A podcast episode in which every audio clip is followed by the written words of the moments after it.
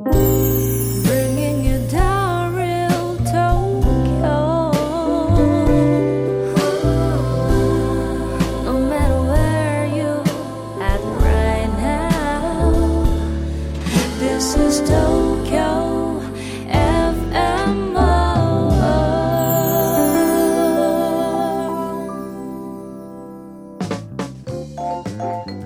everyone, this is Love back in Tokyo Art Bloom. How have you been?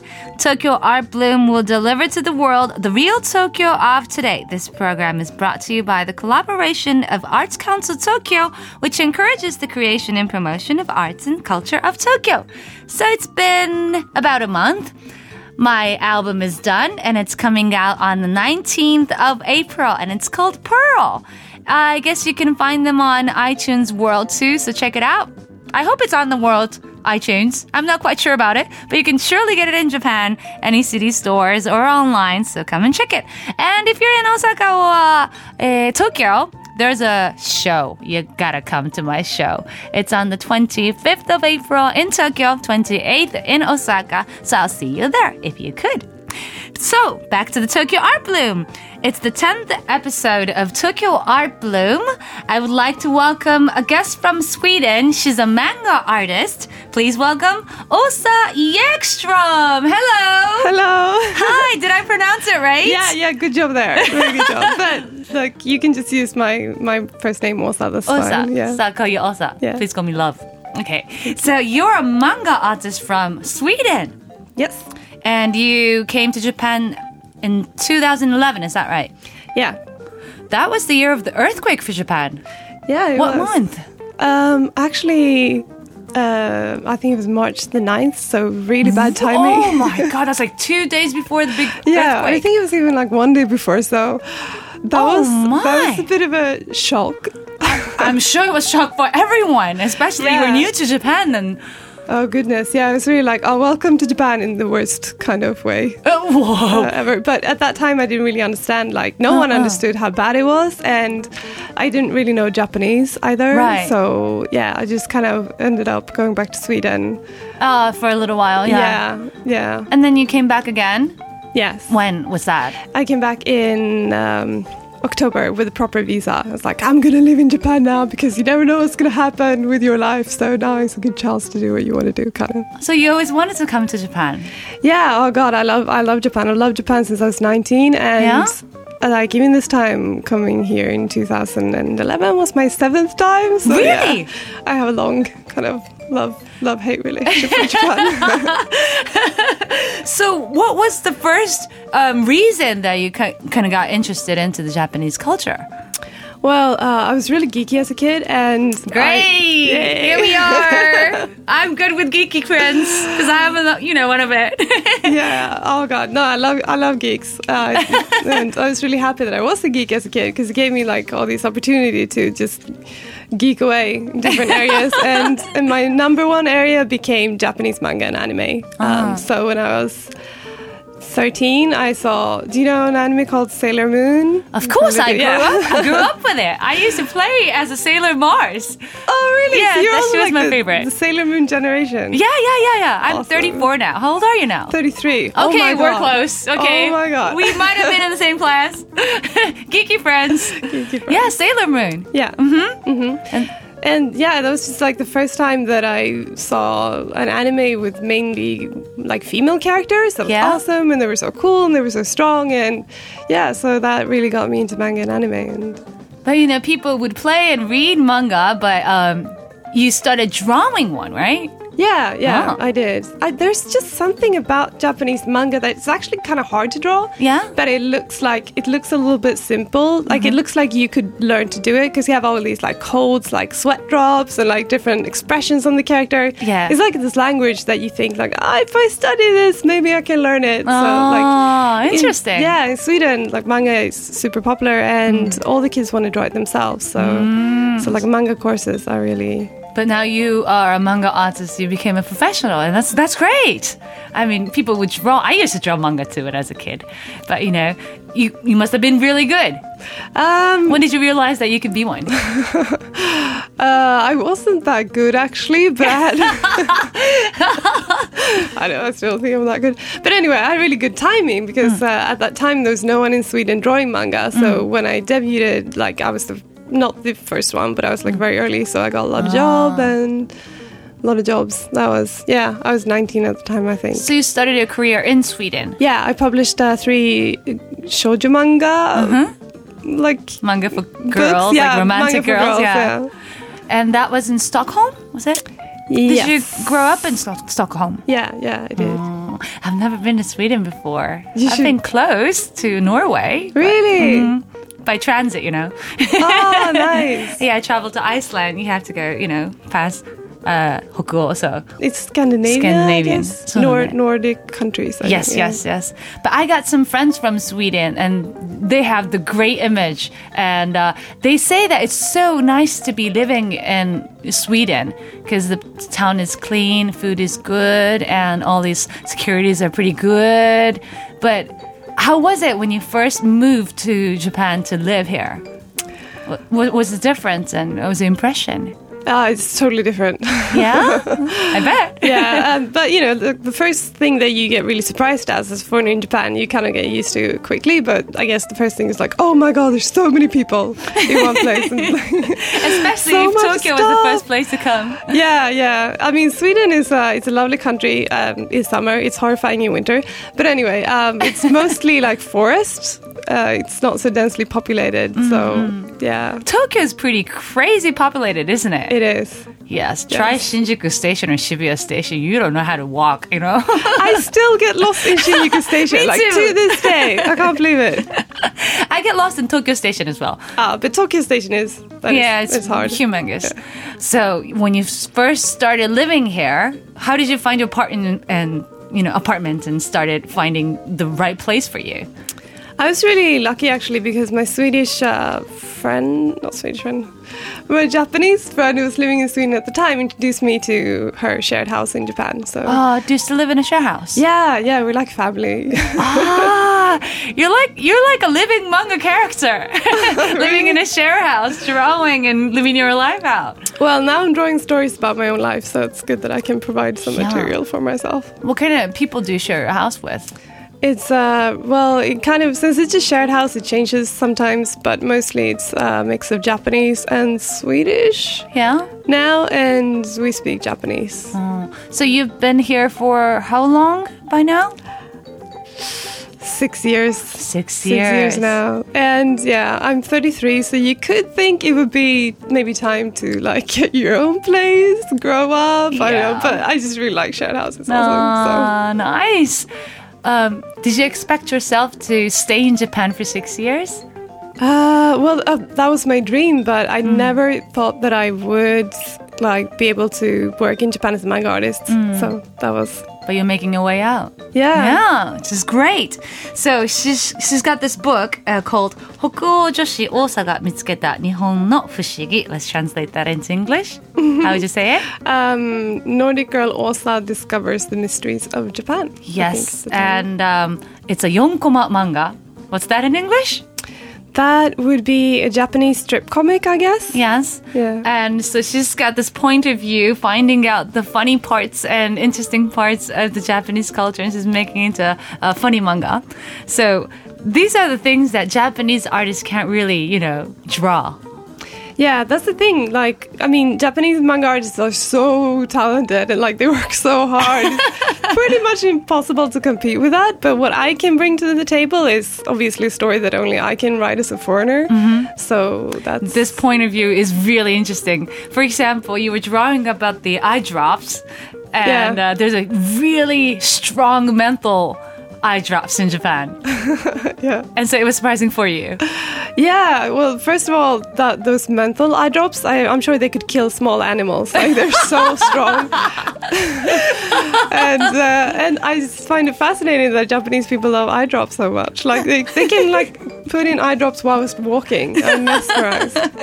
Yeah, I guess we use it pretty often more than the foreigners do. Like I used to live in America, but not many people use eye drops unless they have troubles with their eyes. Yeah, yeah, But we kind of carry it around all the time. yeah. Is that weird? Why do you do it? I don't know. It feels know. it's it feels good. It's well, I guess the Japanese people have this neatness of being ready for anything. That is so true. Don't you think Yeah. we got you know little pocket tissues and handkerchief? Yeah. With a I don't know little eye drops and all the little stomach medicine or stuff like that. Girls carry those things around pretty well, right? Yeah, it's amazing. And the little towel that you always bring with you, like. So I, I always think, of why are there ever never like any paper towels in the restrooms or whatever? Because everyone brings their own Yeah. tiny towel. We got this ha- hand towel. It's called Yeah. hand towels, right? We carry it around. also, So those are the things that are pretty much natural to us Japanese people, but interesting for the others to see, right? yeah. So these are the uh, the point of view that you're drawing in your manga, and um, the other stuff was like um, we. it's a a bit a bit of horrific stuff. Um, when we go to somewhere that's kind of got a horror.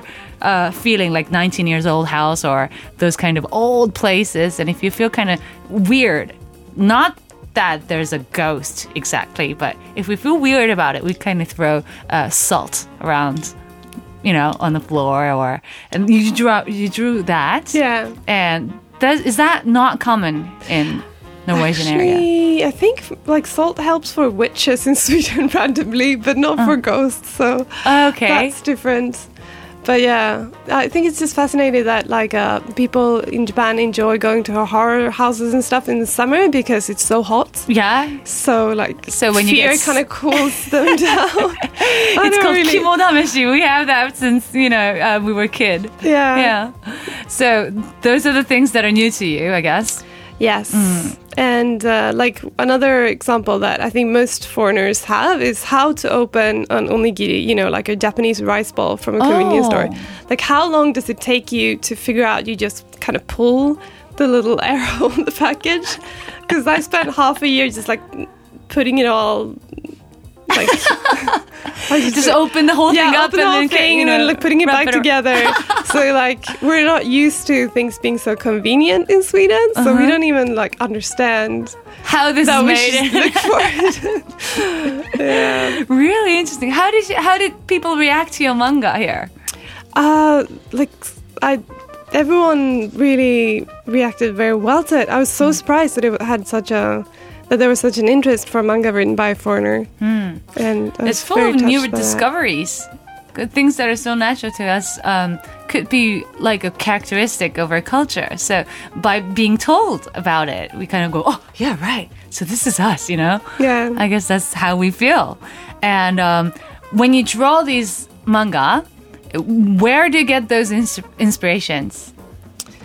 Well, I draw about myself. I'm this character that goes around and makes lots of mistakes. Pretty much, that's the storyline of manga. me making mistakes. Uh, so I'm pretty good at providing my own material because I'm super confused, and I'm very like. I don't know, kind of sloppy sometimes, so that helps. But also just from listening to my friends, uh, mm-hmm. living in a shared house is really good mm-hmm, mm-hmm, because just like everyday life, like how they use the toilet slippers, stuff like that, always kind of provides good material. Or just like going outside, wandering around Tokyo, usually also. So it's been six years in Tokyo now. So you you probably got used to a lot of stuff. But do you still find surprises? I do actually, and I I think that's like the one thing that's so special about Japan and Tokyo that for me it's a country where you can live for like 10 years or mm-hmm. 20 years and I would still probably be surprised by something every day because it's so different but it's also I don't know there's so many layers to Japanese society in a way Oh, interesting. this might be a bit like offensive I don't know but I kind of Let's, think of let's it go like- on. Let's go on. I won't get offended. Offended. So Well, I, to me, like Japanese culture is kind of like an onion. You know, like there's so oh. many layers. Yeah. So you get down one layer, but there's always another and always another. So I just feel like I'm getting like deeper and deeper. yeah, maybe the the first layer out there is like, the oh my god, there's so many people here. oh, that's the first layer. what was the second? it's a second. I don't know. Oh gosh. You know, my friends pretty much say that Japanese people are kind of timid and not really outgoing or not too expressive about their real, true feelings. Yeah. And on, you can also say we're kind of mannered and polite as well. But, you know, flip that layer inside, there's like a really stubborn Japanese feelings in there. That's how I feel, and my friends tell me about it. Yeah, for sure. And also, like, you know, you learn the social codes. Like, mm. if someone says, like, muskashi this, it's difficult. Mm. To me, as a Swedish, that means, oh, we can negotiate about this. This is like an Ah. opening for a negotiation. It is not. That is a no. Right, when Japanese says no. it's muskashi this, then yeah, it's a no. so there's just this other, like, different social codes that you kind of get used to. And I guess that's another layer. And so Don't you get so sick of it sometimes? Um, I just find it so fascinating. So Hmm. not really, but I will say though that like the foreign image is strong Yes, yes. in Japanese mindset. Yes. So like I have friends that I've had for years and years, and they know I speak Japanese. But sometimes randomly in the conversation, they just start speaking English. I don't know why they do this, but it's like I don't know. They're like, oh yeah, I'm talking to a foreigner. And they think they have to talk in English. Like, yeah. Oh, fascinating. Anyway. so what's your dream to um, pursue in Japan from now on? Well, my dream was to draw manga in Japan, and well, that dream came true, Yeah, yeah. so awesome. And I didn't think it would in a million years, so I'm still kind of in shock from that happening. Mm-hmm. But uh, I think I'm drawing strip comics now. Yep. But I drew story manga before, so I guess in a way, in the future, I think I would like to return to drawing story manga. But Mm. of course, the dream is still to be able to do it in Japan. Do you ever feel like you want to go back to Sweden? Um, I will might go back to Sweden, you know, in a, in a couple of years. But no, like right now, I just really, really enjoy living in Japan. and- I mean, if you're in the 30s, you, you've been here since the, the end of your 20s to the middle of your 30s, and then that's like the really important era in your life, I would say. I mean, do you meet guys here? Uh, Love wise, it's a really important era. yeah, yeah, it is. I don't know. I just oh, that's kind of hard with Japan though because you work so much. That, Yeah. that, that part is kind of really hard. yeah, since you were um, close to my age and we are kind of close, might have been in the same class. So I was so interested in how the foreign ladies feel about the Japanese men. Yeah, Japanese men are really, really sweet. I think they're really kind and they're really like just Aren't they just too shy sometimes? sometimes yes, but I, you know, you have to do the kokuhaku part yourself. Yes. the kokuhaku is like the confession, yes. which is also a very Japanese thing, by the way. Like if you like someone, you kind Ah, of do a little mini proposal kind of thing. Like I like you. Do you want to be my girlfriend, boyfriend? Is Girl- that Japanesey? Yeah, we don't have that in Sweden. How, then how do relationships? Like in the US, it just kind of like naturally happen. Like if you're into each other, it's gonna happen. Then you don't have to. I don't know. But when you had it, when we were kids, we had like little notes, like Yeah. when you were seven or eight, that you wrote question: Do you want to like get together with me, like be my boyfriend? Yeah, and then yeah, yeah, you wrote like yes, no, or maybe, and then you could check little boxes. It's that system, but in Japan, it's like implemented throughout life, always. Right, there is a kokuhaku system. I've been It's having troubles with that all my life. It's really hard. Like, do you kokuhaku or do you do you I like have have it done to you? only asked a guy out when I was 14. It was my first heartbroken experience. And Oh, ever no. since then, I haven't had a chance to do kokuhaku. You should try it. It's surprisingly effective. It's surprisingly effective. have you tried it? yeah, but maybe it's just the shock that a girl's doing it. Yeah. So, I don't know. So, anything you want to say to the Japanese men? Um, Man up. no, it's the saying in Japan like there's like this uh, like meat eating guys, which are kind of like aggressive. and there's Oh, like yes, the, the um, grass eating type, which is, is- gentle and kind of shy. yeah. I've always like really liked the grass eating type, like the kind, sweet. Yeah. and so you're the lion. I don't know. I don't know. Are Sorry. you lying if you cook I've kind of stepped in too much into your private life. So funny. anyway, so you've been meeting a lot of people. You've been creative in Tokyo. Is it um, easy for you to live in Tokyo? It's it's easy, yeah, I think so. But I work from home, so that really helps. I think it can be kind of stressful for foreigners to work in Japanese companies, maybe, or like that's the idea that I have in my head. But I've never tried it myself, so I don't know. Maybe if it was like a regular um, company with boss and you know some more kids to um, lo- lower uh, what do you say kohai to take care Yeah, of. Yeah, because then you have the whole hierarchy system, right? Yes, yes, yes. Um, but yeah, being freelance is, is awesome. So I don't, I kind of just escape all that, which is really. Any advice to the people who's kind of um, visioning themselves to come to Japan, work here or live here just for fun or for work? I mean, you when you first got here, you didn't have a promise that you could actually make your work happen here, right? But still, you came and made it happen. So, what was was the advice for the same kind of people? Definitely try it. I mean, if you don't try, you never know if if you know it's possible. Mm. If you have a dream or you want to live in Japan or whatever you want to mm. do, you should definitely give it a go because I didn't think that I could be published in Japan as manga artist, but I could. So hmm. that's proof that you know it can actually happen. Yes. And I think you will regret if you don't try, but you won't regret if you try and fail. So ah. that would be my advice. To meet many people, where would you go in Tokyo? to meet people depends like what do you want to meet foreigners or japanese or a mix of both but hmm. um just go out just go to some bars, a weird little bar, and start talking to the the old guy sitting next to. Him. They're super friendly Japanese old men. Oh yeah, yeah, and it's also it's like a free Japanese language lesson almost. You just have to pay for. So, so I think it's surprisingly easy to meet people in Tokyo. Nice. Yeah, it's you have to go out there and hey, I do feel I've been living in Tokyo ever since I was 18, and I grew up in Osaka, which is the second biggest town in Japan. Yeah. So well, Osaka's pretty big, but still, Tokyo is full of opportunities, and you never know who you're gonna meet.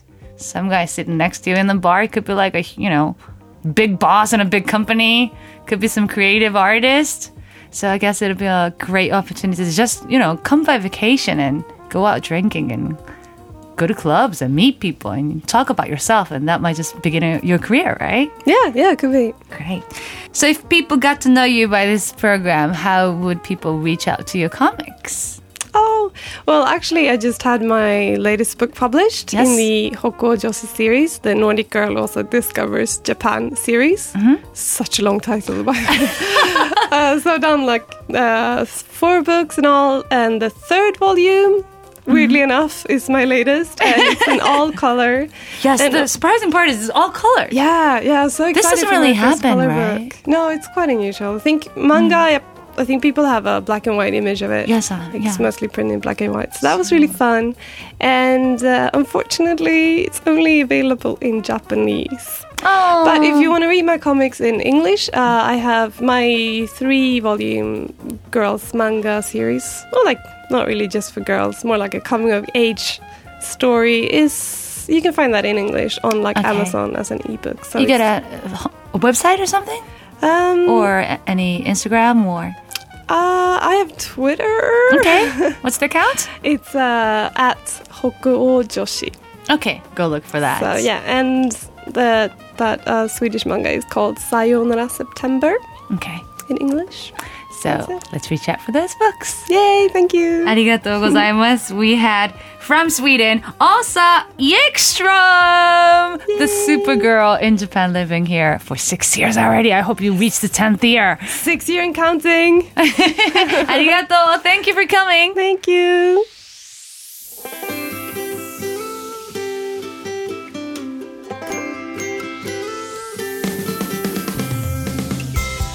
So it's time for the fun information from Arts Council Tokyo. Today, I would like to introduce you a quarterly published bilingual free newspaper by Arts Council Tokyo, and it's called Tokyo Paper for Culture. Have you had a chance to read it yet? Tokyo Paper for Culture has been published since 2013. It is also uploaded as a web magazine and you can read it online. This magazine mainly seeks to convey the diversity of and possibilities for culture in Tokyo, particularly in the context of initiatives promoted by Arts Council Tokyo. In the latest edition, it features a talk session between Yoshiyuki Miyamae, a designer from Issey Miyake, and Hisato Ogata, a design engineer from a design innovation farm called Takram. And only on the website, there's a special column uh, called Round Trips Letters, where two creative players in Tokyo exchange their thoughts about Tokyo. In the latest issue, it features the letter exchanges between model Miyu Otani and singer Asako Toki. She's one of my favorites. She's a great jazz and electro singer, so check her out. By conversation. By reading through their letters, you will feel like you're part of their conversation. Moreover, in the Tokyo paper for culture, there is some other interesting context, such as Tokyo Records, where it features about data and documents that give you a hint to disclose the city. For instance, in the latest issue, it introduces you some interesting numbers linking between Tokyo and movies. There's other columns such as Tokyo Transitions and GIF animated manga. The writers and illustrators for columns change each issue, so by reading this magazine, you can also enjoy finding the cultural diversity of Tokyo. If you would like to encounter and experience cultural diversity of Tokyo, why not access to the web magazine Tokyo Paper for Culture? You can access with your mobile phone as well. The back numbers can also be downloaded as PDF files, so I hope you can archive them and enjoy reading it.